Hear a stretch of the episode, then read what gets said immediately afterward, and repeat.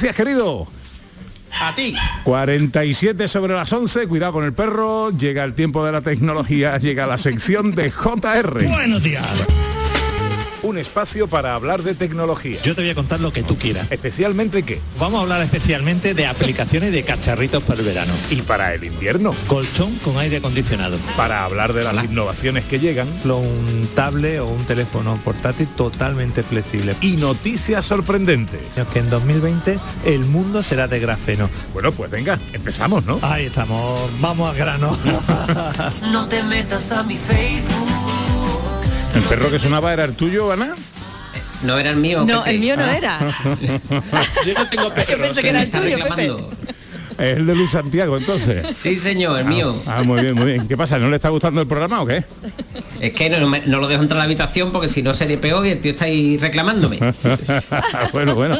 Pues nada, oye, si se pone, si insiste mucho, abrele la puerta, hombre. Eh, sí, sí, ponle no te los auriculares y que escuche el programa también, la criatura. Escuche el programa. bueno, ¿qué tenemos por ahí, Ana, para la tecnología?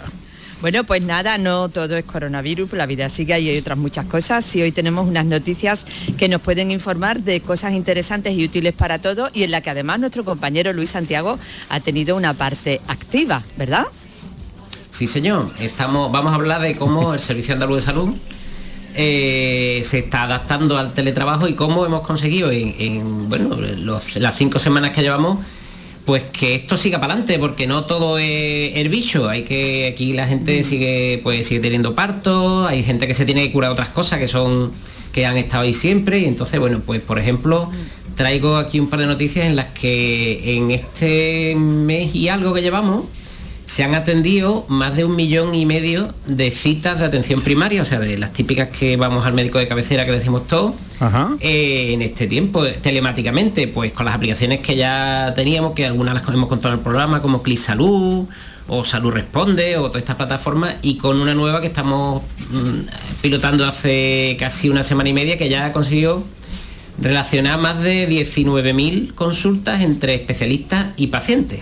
Con una forma muy sencillita, se le manda un mensajito al móvil con una información y el paciente puede mandarlo. Y yo creo que esta semana que viene incluso van a poder hacer ya videoconferencias entre especialistas y pacientes, con lo cual pues va a ser mucho más fácil. Qué bueno. Y por ejemplo, en el Hospital Macarena y en otros servicios de radioterapia, donde sabemos todos que lo que se está curando es la gente de cáncer, pues ellos han adaptado y el 65% de sus tareas ya las hacen en teletrabajo.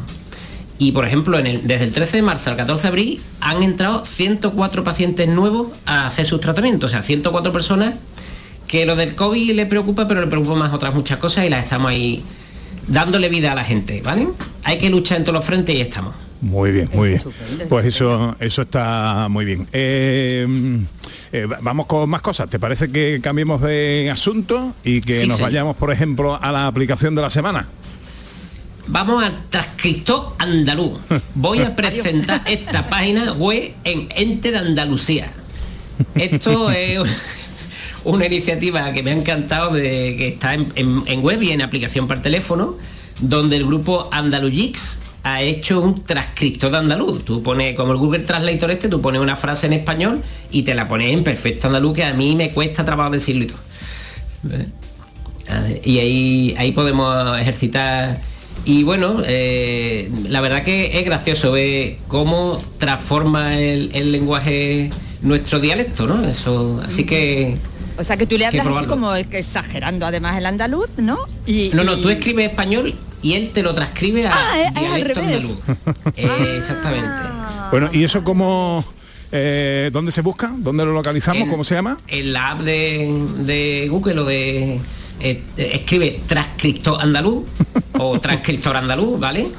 O en la propia página web. Pero vamos, si buscáis el, el grupo Andalugix, Andaluz G-E-E-K-S, ¿vale? Ya a ti que te gustan las palabras en inglés, Pepe, te la Sí, sí, yo soy un gran anglo- anglófilo. Eh, anglófilo, eso. Eso. Pues eh, si buscáis Andalugix sale muy rápidamente. ¿vale? Vamos con la consulta de la semana. Vámonos a la siguiente microsección. ¿Qué consulta tenemos por ahí, Ana, para Luis Santiago? ¿Ana? Bueno, pues mira, ah, eh, alguien nos pregunta, eh, sí, se me escucha. Sí, Eh, eh, se- me escucha. ¿no? sí, Dale. Hola, ¿sí? Vale, vale. Sí, sí. Nada, alguien, alguien nos pregunta, he encontrado una bicicleta estática por internet en una página que está muy barata, pero dice que no se atreve a comprarla porque no se fía. La ve muy barata y le parece que no es real. ¿Cómo puede asegurarse de que es fiable? Pues mira, esta me encantó porque es una página web muy curiosa donde tú encuentras una bicicleta estática que como sabéis todos es ahora uno de los artículos más preciados, ¿eh? No todo el mundo tiene la cinta que tiene el Pepe en el Facebook Live que nos ha enseñado. Está. ¿eh? Aquí está el tío. Entonces, eso, ahí está el tío. caminando. Pues, 4.850 pasos que llevo ya. ánimo, tío, dale. Pues eso me llegó y, y curiosamente había unas bicis estáticas casi al 30% de- del precio, ¿no? Dice tú, que, que chollazo, ¿no? Y ahora te pones a mirar la página y bueno, curiosamente era un sitio donde vendían bicis estáticas y móviles, que tiene que ver como el tocino con la velocidad, ¿no? Y todo muy barato. Pero empezabas a mirar y, por ejemplo, la primera sospecha, ¿vale? Era que solo se podía pagar con tarjeta y, y además no te daba ningún otro medio de pago y tenías que meter todos los datos de la tarjeta en la página web. Eso es muy sospechoso, o sea, no lo hagáis así nunca. La- normalmente siempre hay una pasarela de pago, que esto también lo contamos en uno de nuestros programas, que te lleva a un sitio de tu banco donde tú puedes meter allí los datos. Pero había otra cosa que es súper importante, que tenemos que tener todos claros. Hay una ley que es la ley de servicio de la sociedad de la información, ¿vale? Que dice que por narices una página web que venda tiene que tener una parte de aviso legal donde esté la denominación social del de la tienda, el NIF de la tienda, su domicilio físico y los datos de contacto. Esta página web que teníamos no tenía domicilio, no tenía un teléfono de contacto, ni por supuesto el aviso de gas, ni de casualidad. Y, y en el fondo, en el fondo, lo que te- eh, como mucho tenía un correo electrónico que era súper genérico.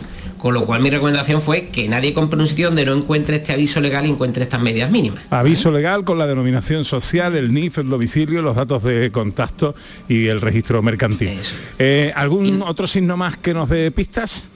Bueno, eh, por supuesto estaba muy bien, muy bien camuflado porque tenía un montón de estrellitas, todos los productos estaban muy bien recomendados y demás, ¿vale? Pero, pero bueno, el certificado digital que tenía la página, que eso otro día hablaremos de ello, también era más o menos legal. Pero sobre todo, sobre todo eso es, tened, mucho cuidado donde tenéis que meter vuestros datos bancarios, ¿vale? Y aseguraros bien, ¿vale? Bueno, pues buenos consejos para comprar por internet. Seis minutos faltan para que sean las 12. Llega el tiempo del motor.